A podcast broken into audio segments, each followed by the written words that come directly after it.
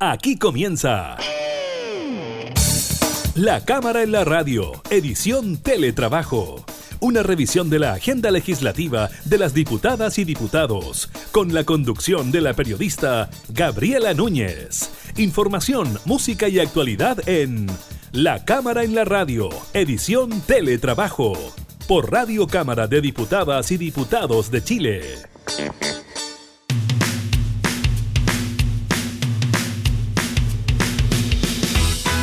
¿Qué tal? ¿Cómo están? Bienvenidos a un nuevo programa de la Cámara en la Radio. Los acompañamos en esta modalidad de teletrabajo en estos días de confinamiento para gran parte de nuestro país. Estaremos hablando de los casos de COVID-19 dados a conocer por el Ministerio de Salud.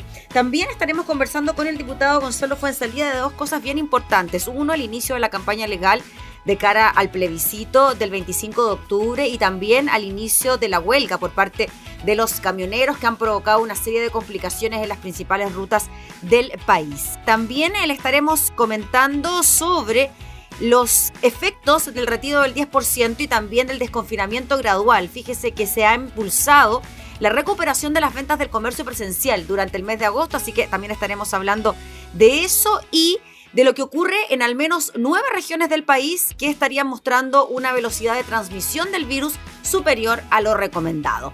Iniciamos entonces la cámara en la radio en teletrabajo.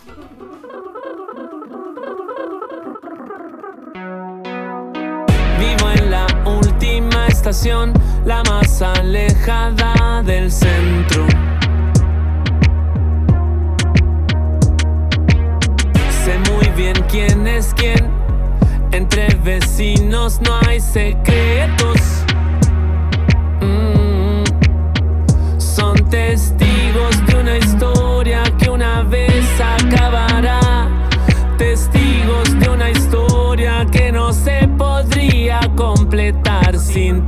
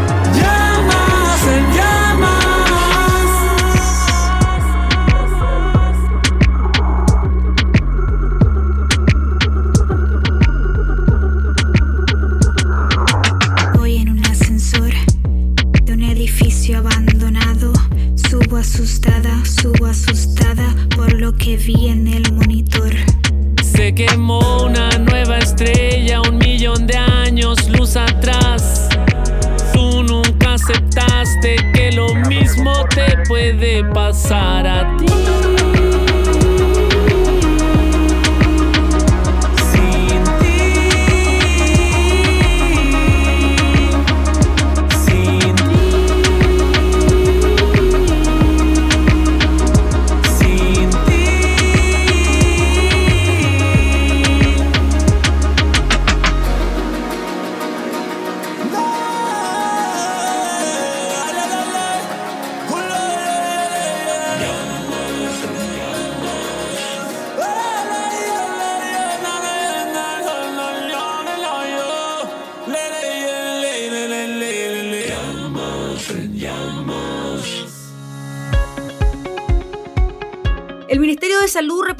1.739 casos nuevos de COVID-19, de los cuales 1.197 corresponden a personas sintomáticas y 450 no presentan síntomas. Además, se registraron 92 test PCR positivo que no fueron notificados.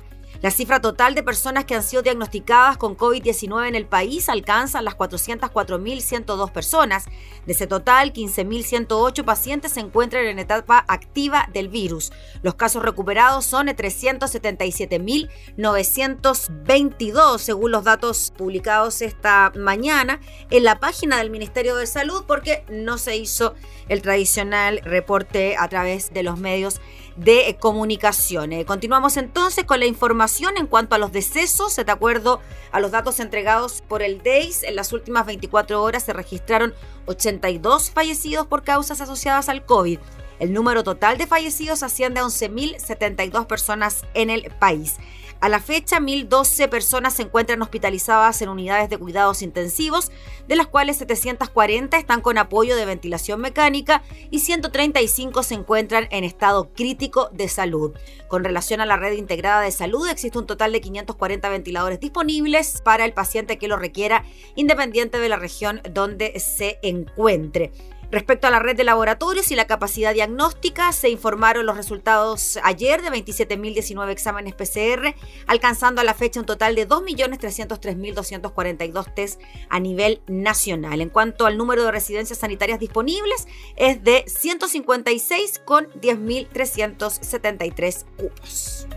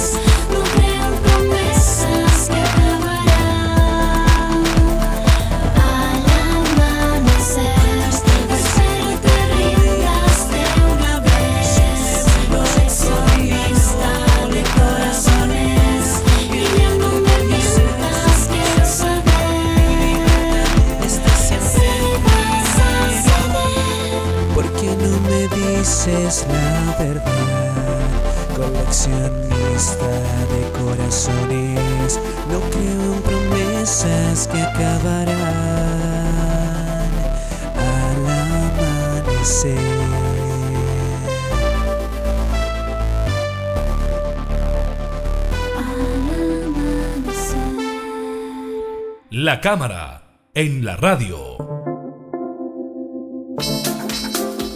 Esta ha sido una semana bien importante en eh, distintas áreas. Primero se iniciaron las campañas por el plebiscito del próximo 25 de octubre, el periodo legal de campañas. Y al mismo tiempo, este jueves a las 0 horas, los camioneros iniciaron un paro nacional de actividades bloqueando ya algunas rutas o parte de algunas rutas, por ejemplo la 68. Hablamos de estos temas con el diputado Gonzalo Fuensalida, integrante de la Comisión de Constitución y también de Seguridad Ciudadana. Gracias, diputado, por recibirnos.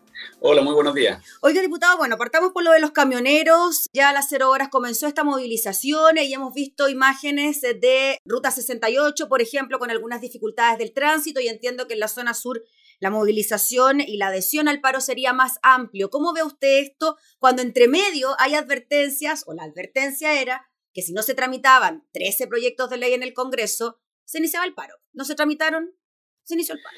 Bueno, nadie puede de alguna manera legislar bajo, la, bajo presión. Eh, las leyes requieren su, espacio y su tiempo de, deliberación. ¿ah? Eh, sin perjuicio de ello, yo entiendo la, desesperación de los camioneros. Eh, hay que reconocer que finalmente el Estado no ha sido capaz de darle la seguridad suficiente para poder eh, transitar eh, libremente y no ser afectado en sus derechos y afectando también su, su, propiedad y también su seguridad. ¿ah? hemos visto los incendios de los camiones, hemos visto incluso ha cobrado vida de personas y, claro, ellos tienen el legítimo derecho de señalar obviamente que a falta de Estado ellos también eh, ejecutan acciones de presión, como hacer un paro.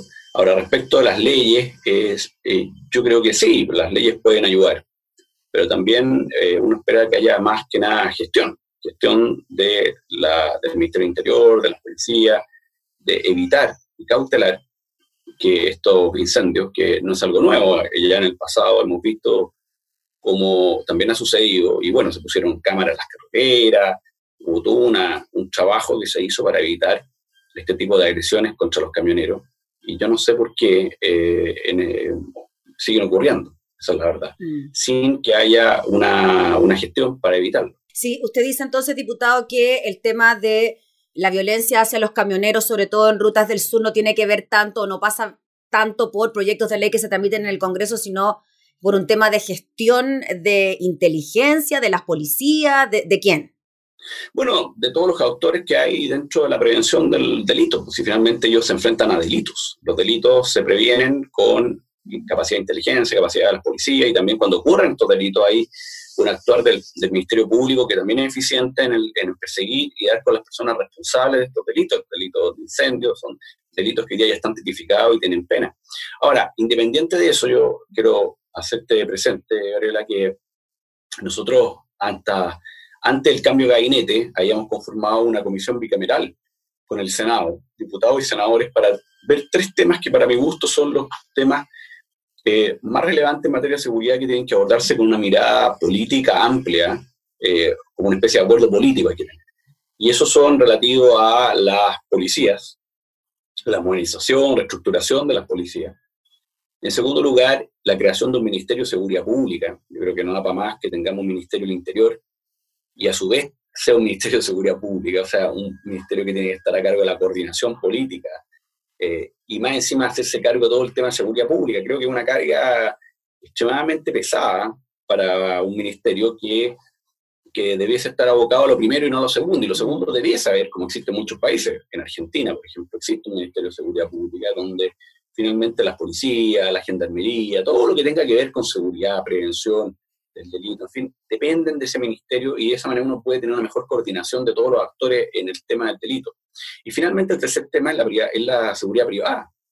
En Chile tenemos una seguridad privada que tiene una, no tiene una legislación, tiene una serie de decretos, Mm. más de 20 y tantos decretos que regulan distintos tipos de actividades de seguridad privada. Y eso tampoco colabora mucho porque la seguridad privada debiese ser, por ejemplo, con el tema de los camioneros, la seguridad privada debiese ser o debiese tener un rol fundamental en el, en el sentido de evitar el delito o ser puente entre el Estado y el privado, eh, porque muchas veces no va a haber capacidad de tener eh, policías desplegados por todos lados, pero sí seguridad privada puede haber, y eso va a ayudar. Seguridad privada, por ejemplo, contratado por las empresas del rubro del transporte o pensando en el sur, forestales que en algún momento se ven afectados también eh, por la quema no solo de sus predios, sino también de los mismos camiones que trasladan Exacto. sus productos. Exacto, pero para eso hay que tener una legislación, una ley de seguridad privada que defina los límites, que defina los tipos de seguridad privada. No puede ser la misma seguridad privada que cuida un condominio a la seguridad privada que está a cargo de un evento masivo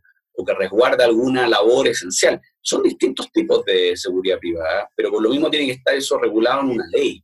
Si no está regulado una ley, es bastante difícil, obviamente, que, tengamos una seguridad privada eh, que sea coayudante ¿ah? de la seguridad pública. Oiga, diputado Gonzalo fue salida y ya, usted dice entender la desesperación por parte del gremio de los camioneros por la cantidad de atentados que han sufrido, pero la forma, el momento, la advertencia de hacer esto si es que no se tramitaba, ¿qué le parece a usted eso? Que en, en momentos de pandemia, de crisis, la cosa se recrudezca aún más, ¿no? Se habla de un posible desabastecimiento, etcétera. Bueno, no es lo que, lo- no es lo que uno espera eh, en estos momentos donde las redes de distribución son, vitales, pero también podemos, no podemos hacernos, no podemos hacer eh, oídos sordos de que hoy día los camioneros están eh, con la seguridad, su seguridad personal, eh, corriendo riesgo de su vida, de sus camiones, que son parte de su, su fuente laboral, porque su patrimonio de alguna manera son su camión con el cual. Entonces, obviamente, tienen también el legítimo derecho de, aunque no sea el momento adecuado, de parar. A veces, justamente parar en estos minutos genera una mayor atención que parar en otros momentos. No lo sé. Pero lo que tengo claro es que cuando yo estoy, eh, se está, está en riesgo mi vida, mi fuente laboral, yo veo que el Estado no está a la altura de protegerme, bueno, tengo el legítimo derecho de manifestarlo. Ahora, si esto llega a ponerse un poco más complejo, eh, bloqueo de rutas de forma total, leí algunas declaraciones del ministro Belolio que decía que, bueno, que la, tenían las facultades de la ley para actuar en caso de que fuese necesario. ¿Usted cree que podríamos llegar a eso, invocar leyes de seguridad interior del Estado, por ejemplo, para evitar posibles bloqueos de ruta? ¿Cree que la cosa escale a eso? Bueno, el escudo nacional dice por la razón o la fuerza. Yo espero que la razón prime primero, siempre, antes de llegar a la fuerza. No es lo que uno busca. Yo creo que la razón aquí tiene que ganar.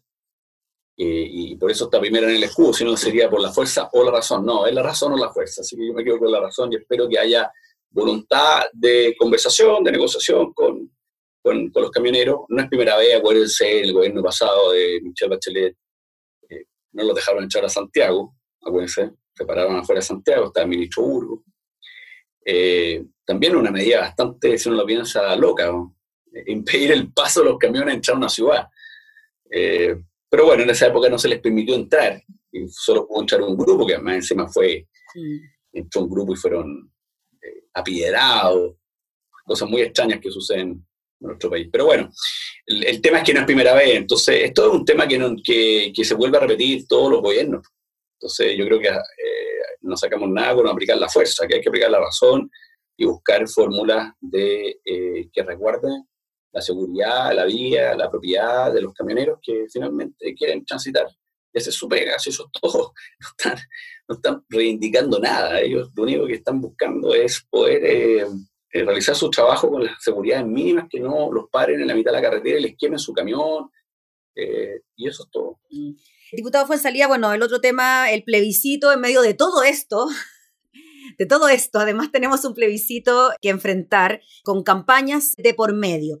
¿Qué le parece lo que está ocurriendo en esa materia? ¿Qué le parece que el modo de hacer campaña también tienda a variar, que se utilicen mucho más las redes sociales, los medios de comunicación, no tanto el puerta a puerta, no tanto las congregaciones en la calle, etcétera? Bueno, dice en relación con el momento que estamos viendo, la, la, las concentraciones en la calle, todo ese tipo de situaciones que antes eran como normal hoy día en pandemia es un riesgo innecesario, eh, sin perjuicio que van a haber de todas maneras, eh, hasta que haya un rebrote donde la gente tome conciencia de esto y se guarde nuevamente. Pero, pero bueno, las redes sociales eh, hoy día es la alternativa, sin perjuicio que las redes sociales hoy día están muy cautas con el tema de la política.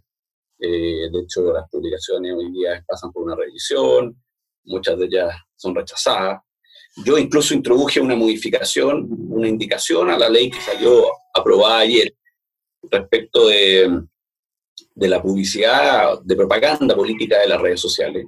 Eh, una indicación que eh, estableció que las redes sociales no están obligadas a entregar información al CERVEL, sino que el, CERVEL tiene que pedirle información, y no al revés, porque pasó una cosa muy, muy loca acá. ¿eh? la ley de propaganda electoral no contempla las redes, las plataformas digitales.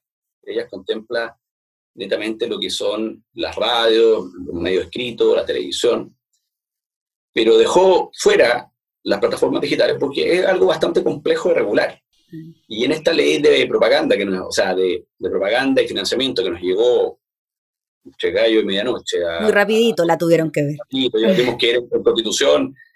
Yo introduje una indicación que finalmente se aprobó y que en el Senado también se aprobó, que era poner un poco más de flexibilidad, porque regular las plataformas es algo bastante peligroso, porque las plataformas o van a entregar toda la información y van a incumplir y violar datos personales.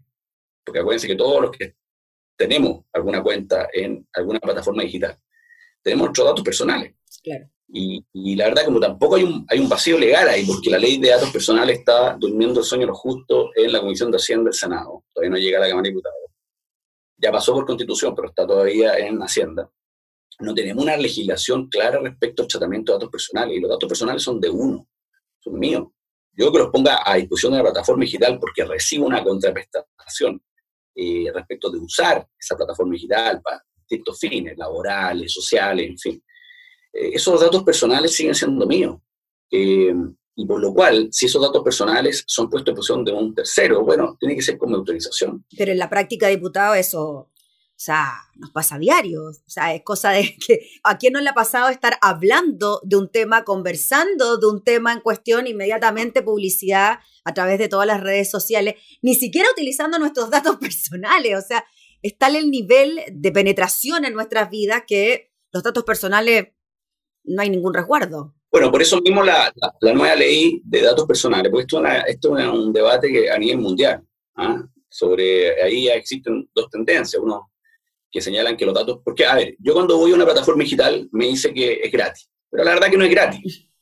El negocio de la red, de las plataformas digitales, el petróleo moderno hoy día, son los datos personales. Sí, claro. Porque en base a tus datos personales yo puedo determinar un perfil cuáles son tus gustos, cuáles son tus preferencias, en fin, yo puedo hacer, y que muchas veces cuando yo quiero poner publicidad en una plataforma digital, eh, me ofrece, me ofrece discriminar hombres, mujeres, dónde viven, pero incluso yo puedo llegar a niveles de mayor profundidad. Bueno, esos datos personales que yo los entregué por, porque quería tener acceso a la plataforma, eh, y, y, lo hice como no me era gratis, pero en el fondo no era gratis porque yo entregué mis datos personales. Esos datos personales tienen que haber eh, un debido cuidado sobre ellos porque finalmente eh, la, la, plataforma pasa a ser un, un, un, depositario. Entonces, la nueva ley que está en el Senado, que no ha, no ha avanzado, bueno, esa ley justamente establece el tema del tratamiento de datos y establece responsabilidades y que si esos datos personales son entregados a otra persona o a otra institución, tiene que haber voluntad mía. ¿ah? Y, ahí empezamos ya con una lógica en que el dueño de los datos personales, aun cuando yo los entregue, soy yo. Entonces, ahí yo creo que eh, viene una discusión bastante interesante y bueno, que va a afectar claramente esta, la propaganda política, que el futuro, hoy día y mañana, las redes sociales van a ser clave porque tengo mayor cobertura eh, de llegar a las personas que estar en la calle y hacer puerta a puerta o entregar flyers, en fin. Oiga, diputado fue en salida y esta polémica que hay sobre si eh, las personas con COVID pueden votar o no. El CERVEL em, dijo que no, que no iban a votar, pero ahora estaba también leyendo una, una declaración de Patricio Santa María que decía que se propone un voto domiciliario para personas con COVID y dice el CERVEL que hay espacio para legislar. ¿Cree usted que se podría hacer eso? Bueno, es contraproducente con lo que el mismo eh, Santa María ha dicho de la Comisión de Constitución. O sea, nos ha dicho reiteradas que, veces que no improvisemos en materia de eh, votos. Y yo estoy de acuerdo con él. Por eso me, me sorprende que empiece a decir algo contrario ahora. ¿Por qué? Porque nosotros estamos acostumbrados a un sistema que ha funcionado durante muchos años, que es que las personas vayan presencialmente y emitan su voto, y eso da transparencia y da seguridad respecto del resultado. Si yo empiezo a, improvisar con sistemas que no están probados, ¿ah? suficientemente probados, pongo en riesgo la legitimidad del resultado. Y sobre todo en momentos de pandemia, ¿no? Momentos tan especiales como este, ponerse a improvisar con un sistema nuevo. El PNUD hablaba de eso en un informe, ¿ah? No lo recomendaba en lo absoluto cambiar el mecanismo, sobre todo ahora. Y yo tampoco en absoluto creo que sea necesario, porque, mm. claro, ahí pueden haber ese día, porque hoy día, ponte tú, hay 16.000 casos activos. Sí. Ya, pero no sabemos cuánto va a haber el 25 de octubre. Ponga, ponga usted que hay 23.000, o hay 10.000, no lo sé. Y yo les digo, mire, ustedes pueden votar por carta. ¿Y qué pasa si, si, si, si ciertas personas que estaban con COVID nunca les llegó la carta? Al otro día en el matinal vamos a tener a toda la señora o el señor reclamando, diciendo, mire, yo estoy con COVID, nunca me llegó la carta, eh, y mi derecho a voto fue vulnerado. Bueno, vamos a poner en riesgo obviamente el resultado del plebiscito. Mm.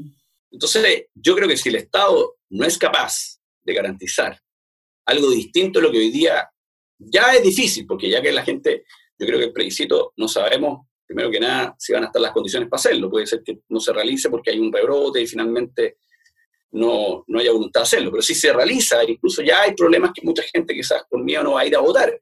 Entonces, me, seguirle agregando pelo a la sopa encuentro que es un riesgo que no, que no, que yo no, no, no, estoy, o sea, yo por lo menos no estoy disponible a, hacerlo. Quizás debería operar, diputado, como cualquier persona que está enferma, contagiada de algo, X, independiente que sea COVID o no, que en forma razonable quizás esa misma persona dice, yo no puedo ir a votar, no solo pensando en el COVID, sino también en otra, en otra enfermedad. Si alguien se siente mal, tiene fiebre, bien difícil que vaya a votar. Bueno, por eso mismo, o sea, si una persona está contagiada con COVID no puede votar nomás. Usted me dirá, mire, es que el derecho, estamos violando el derecho a sufragio. No es que sí, sí, no. Porque hay una cosa que se llama la fuerza mayor, ¿ah? en que los derechos pueden ser afectados cuando hay fuerza mayor, sí, porque es una circunstancia que no es responsabilidad de nadie. No es responsabilidad del Estado, no es responsabilidad de la persona, no es responsabilidad de nadie. Por eso existe la fuerza mayor. Es porque yo no puedo cumplir una obligación ni puedo ejercer un derecho por fuerza mayor. Eh, y la fuerza mayor, así como hay un terremoto mañana que me impide que yo llegue a determinado lugar o que vaya a votar, bueno, es por el terremoto, no es por culpa mía. Entonces acá pasa lo mismo, yo me contagio una enfermedad, bueno, y estoy imposibilitado de ir a votar, no porque yo no quiera, sino que por una fuerza mayor. Y ahí nadie tiene responsabilidad. Por eso vuelvo a lo mismo, hoy día empezar a improvisar y hacer tipos de votos que finalmente termine en que no, no permita ejercer ese derecho de una manera eh, eficiente y concreta, es un riesgo que yo creo que para qué lo vamos a asumir. O sea, si no está probado finalmente. O sea, si se hubiera probado y hubieran varias elecciones donde, por ejemplo, los enfermos terminales o los, postrados hubiesen votado, en fin, ya uno podría decir, mire, extendámoslo a las personas que están con COVID. Pero no es el caso, o sea, empezar a inventar sistemas de votación distintos, ponemos en riesgo el resultado, creo yo. Y en segundo lugar, en que ya tenemos experiencia en este año, donde el Estado ha sido ineficiente en muchas cosas, en llegar con los subsidios, en llegar con las transferencias, a través del IFE, a través de los bonos, porque el sistema que, que, que, que teníamos no era un sistema eh, efectivo y eficiente para, cubrir una gran cantidad de la población. ¿Por qué el CERVEL va a ser eficiente, por ejemplo, en proponer un sistema de votación para personas que están con COVID y que funcione? Yo tengo mis dudas, y como no quiero el otro día eh, ver en el matinal una serie de personas alegando que nunca les llegó el voto, que nunca votaron y, y, poner en jaque el resultado, yo prefiero ser cauto y decir, bueno, los que tienen COVID no pueden votar nomás, lo que dijo el ministro Pari, que es lo más sensato. Eh, diputado Fonsalía, finalmente, desde el punto de vista político, ¿cómo ve la forma en que se va a hacer campaña, por ejemplo, en su partido en RN, donde hay dos posturas, ¿no? Hay gente que va por el apruebo, gente que va por el rechazo, que es bien similar a lo que ocurre dentro del gabinete, que hay gente que va por el apruebo, otros que van por el rechazo. ¿Cómo lo ve usted eso? ¿Cómo, cómo se va a trabajar ese tema? Bueno, es bastante difícil de dar una solución, porque finalmente el partido, la gran mayoría está para el rechazo. Hay un grupo, sí, que estamos por el apruebo y eh, obviamente que es difícil que un partido tenga... Dos posturas. Tenga mm. campaña. ¿ah? Se instaló más que nada que hay una postura al rechazo y, y bueno, los que están por el apruebo tendrán que ver otros medios. Eh, y en el gabinete yo lo que entiendo es que los ministros no se van a manifestar. Esa fue la decisión que tomó el gobierno, por lo cual los ministros están totalmente censurados de decir si votan a favor o en contra, o sea, si están por el apruebo o por el rechazo, y tampoco van a tener mucha participación. Eh, lo importante es dejar instalado que, esto, el, el apruebo no es, no, es, no es una campaña o no es una opción solamente de, eh, la, de la izquierda, como ellos les gustaría solamente decir, que, esto solamente ellos son los que están por el apruebo y si gana el apruebo es como casi un plebiscito para que termine el gobierno y que, y que la centro derecha y la derecha se haya al ostracismo, no sé, al exilio. aquí hay gente también de la centro derecha que está por el apruebo y, y finalmente aquí esto es una consulta que se hace al país y el que gana o pierde es el país. Pero se van a sumar, por ejemplo, los apruebos de RN, a los apruebos de la oposición a la hora de hacer un llamado a votar, a elegir esa opción. No. ¿No? Ya. Lo harían en forma independiente entonces. Sí, totalmente independiente. Ya, listo. Una cosa es estar por el apruebo eh, en, una, en un proceso constituyente, otra cosa es estar eh, haciendo una alianza con gente que obviamente cuando vayamos, si es que llega a ganar el apruebo y estamos en un proceso constituyente, claramente vamos a tener visiones distintas de cómo tiene que ser una constitución en algunas cosas tendremos concordancia, pero tendremos también diferencia en algunas cosas que ya todo esto, la posición es bastante variopinta. Entonces, puede ser que la posición, no sé, pues hay sectores extremos que no quieren la autonomía del Banco Central y, y nosotros sí. Entonces, ¿cómo vamos a estar haciendo campaña para un fin que puede después ser totalmente distinta a las visiones que tenemos respecto a cosas esenciales para, para mí, por Listo, pues diputado Gonzalo Fuensalía, le agradecemos enormemente por su tiempo para hablar de estos temas. Que esté muy bien. Que esté muy bien, muchas gracias. Cuídese. Chao, chao. Chao. El diputado Gonzalo Fuensalía hablando entonces sobre el paro de los camioneros y también el inicio de la propaganda electoral de cara al plebiscito del 25 de octubre.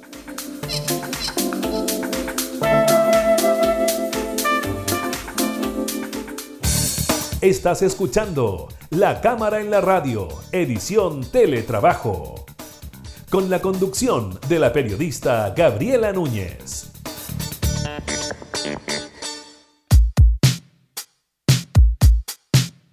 Si ser libre es un pecado, ser libre más encima mujer, no puede ser.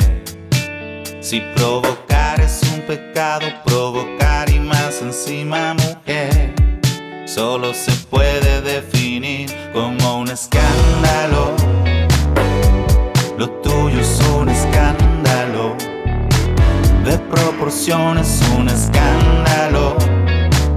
Toda tu vida es un escándalo. Si abortar es un pecado, si reclamar es un pecado, ser rica, caliente, soberbia, valiente, tomar tus decisiones en un mundo de hombres es un escándalo. Lo tuyo es un escándalo. De proporciones un escándalo. Toda tu vida es un escándalo. Si ser libre es un pecado, ser libre más encima mujer. Solo se puede definir si provocar es un pecado, provocar y más encima mujer. No puede ser. Y en la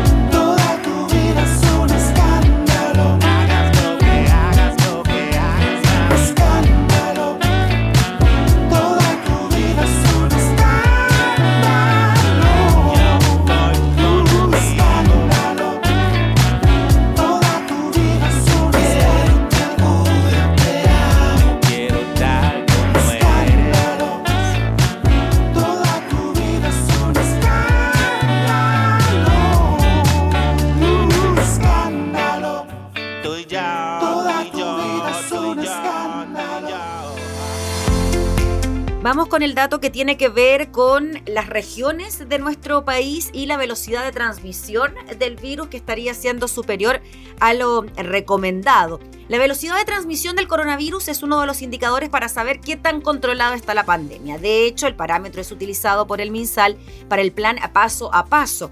Los especialistas han recomendado que la velocidad sea inferior a 1, es decir, que cada infectado contagia un máximo de una persona. Esto, según el Centro de Modelamiento Matemático de la Universidad de Chile, no está ocurriendo en nueve regiones del país. De hecho, el promedio nacional está por sobre lo recomendado, es decir, 1,02. Las regiones con la mayor cifra de este indicador son Aysén, Magallanes, Ñuble, Los Ríos y Biobío. En el caso de Aysén, eso sí, el tener un número muy bajo de casos nuevos, la cifra se distorsiona, sostienen los especialistas. Estos datos para el máster en salud pública Juan Carlos Said muestran que el brote nacional no está controlado, pues para que un brote esté controlado tiene que haber una velocidad de virus significativamente menor a uno, por lo menos durante dos semanas. Según consigna el diario El Mercurio, el facultativo agrega que acá vemos que en algunas regiones la pandemia está en expansión y en otras en contracción, y que tenemos un número nacional de casos que está alrededor de 1.500 y que efectivamente no se ven señales claras de que esté disminuyendo. El ministro de Salud, Enrique París, aseguró en el reporte diario del miércoles que no hemos dicho nunca que hemos ganado la batalla, todo lo contrario, seguimos trabajando. Nos siguen preocupando Magallanes, Arica o Atacama, que están con tasas de personas contagiantes por 100.000 habitantes muy altas. Sin embargo, el expresidente del Colegio Médico dice que a nivel nacional la tasa de contagiados ha ido bajando.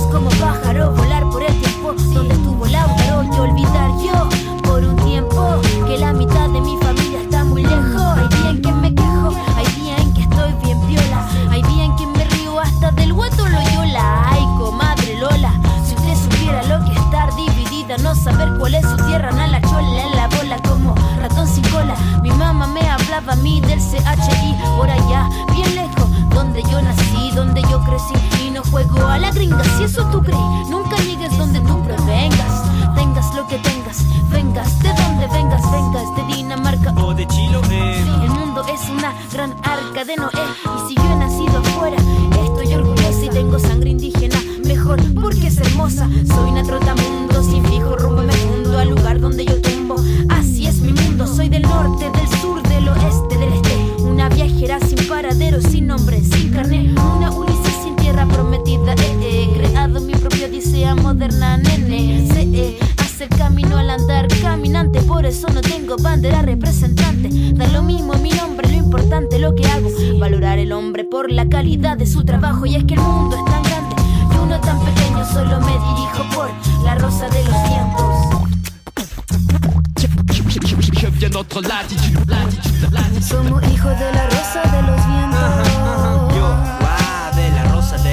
Somos hijos de la rosa de los vientos. Ajá, ajá. Yo, yo, de la rosa de los vientos. Somos hijos de la rosa de los vientos. Somos hijos de la rosa de los vientos. De niño he seguido el camino de la calle. Tan difícil que me pare como que me calle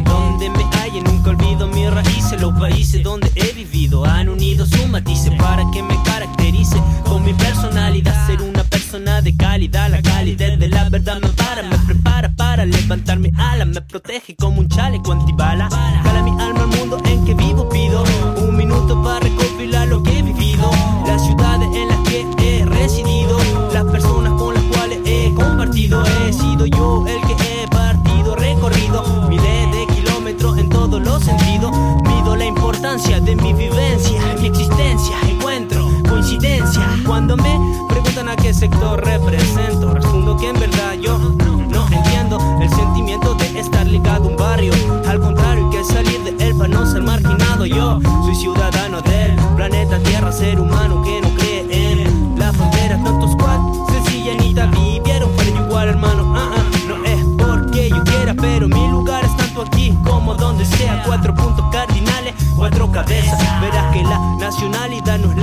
cosa, sino más bien girar con el viento como la rosa. Somos hijos de la rosa de los vientos. Yo, guau, de la rosa de los vientos. Somos hijos de la rosa de los vientos. Ajá, ajá, yo, yo, guau, de la rosa de los vientos. Somos hijos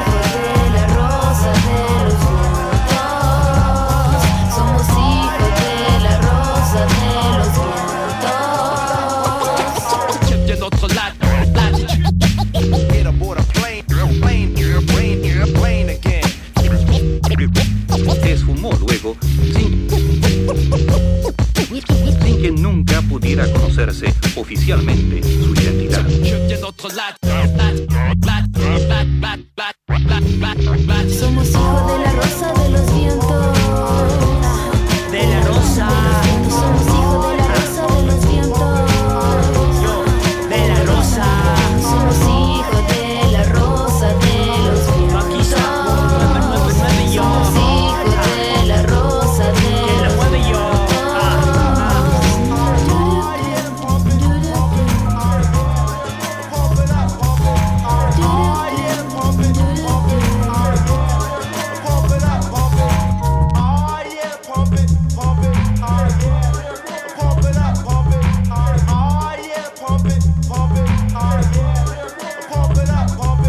La cámara, en la radio.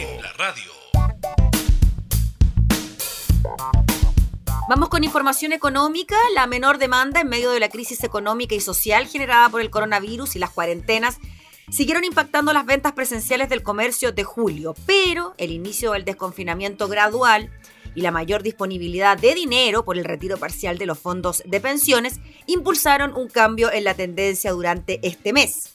De acuerdo a los datos dados a conocer este jueves por la Cámara Nacional de Comercio, las ventas presenciales minoristas en la región metropolitana registraron en julio una caída del 43,7% real frente a igual mes de 2019 tras haber caído un 50,7% en junio, acumulando de esta manera una baja del 30,7% en el periodo enero-julio. Sin embargo, la gerenta de estudios del gremio, Bernardita Silva, indicó que en el mes de agosto hemos enfrentado fuertes alzas en las ventas minoristas producto del retiro del 10% sumado al desconfinamiento que han sufrido varias comunas, ayudando a que se retome la actividad, situación que seguiremos viendo durante el mes de septiembre. Aunque indicó que se deben mirar con cautela estos resultados, ya que lo que se está viviendo hoy es un impulso transitorio en el ingreso familiar que no se mantendrá en el tiempo, por lo que el efecto tendrá a disiparse en el transcurso de los meses. Asimismo, sostuvo que si bien en el último trimestre el comercio también se verá favorecido por una baja base de comparación, dado los efectos del 18 de octubre, el estallido social en el sector en el último cuarto del 2019, la recuperación efectiva del consumo será lenta, dada la difícil situación que enfrenta el mercado laboral, junto a una fuerte caída de la masa salarial. A ello se suma la incertidumbre sobre los posibles rebrotes, futuras cuarentenas y continuidad de la crisis social. Al igual que en el mes de junio, las distintas categorías tuvieron fuertes caídas en julio, medidas en términos anuales, y tal como ha ocurrido desde que empezó la pandemia, la línea tradicional de supermercados, al poder operar físicamente durante el mes, bajó significativamente menos que el resto. Vestuario y calzado anotaron descensos de un 88,6 y un 90,4% cada uno en julio, acumulando en los siete primeros meses del año bajas de un 63,2 y un 64,2%.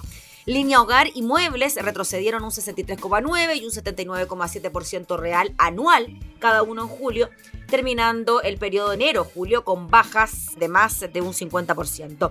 Artefactos eléctricos bajó más de un 63% real anual en julio, acumulando un descenso de más de un 46% en los siete primeros meses del año. Por su parte, la línea tradicional de supermercados en la región metropolitana, tras caer un 17,7% real anual en sus ventas físicas en junio, anotó en el séptimo mes del año un descenso real anual de un 8,6%. De esta manera, la línea tradicional de supermercados acumuló entre enero y julio un retroceso del 4,8%.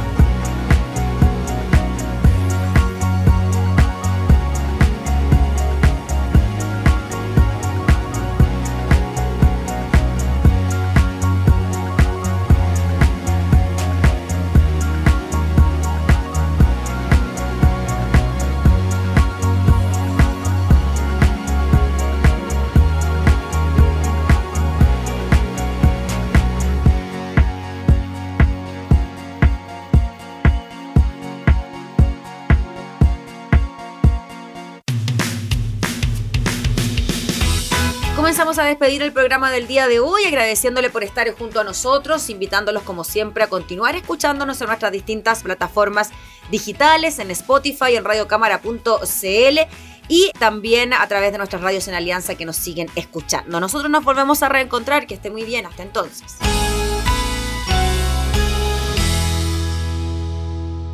Hemos presentado La Cámara en la Radio, edición Teletrabajo.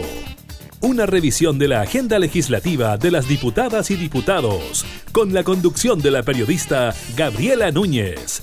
Información, música y actualidad en La Cámara en la Radio, edición Teletrabajo. En Radio Cámara de Diputadas y Diputados de Chile. Hoy más que nunca, acercando las leyes.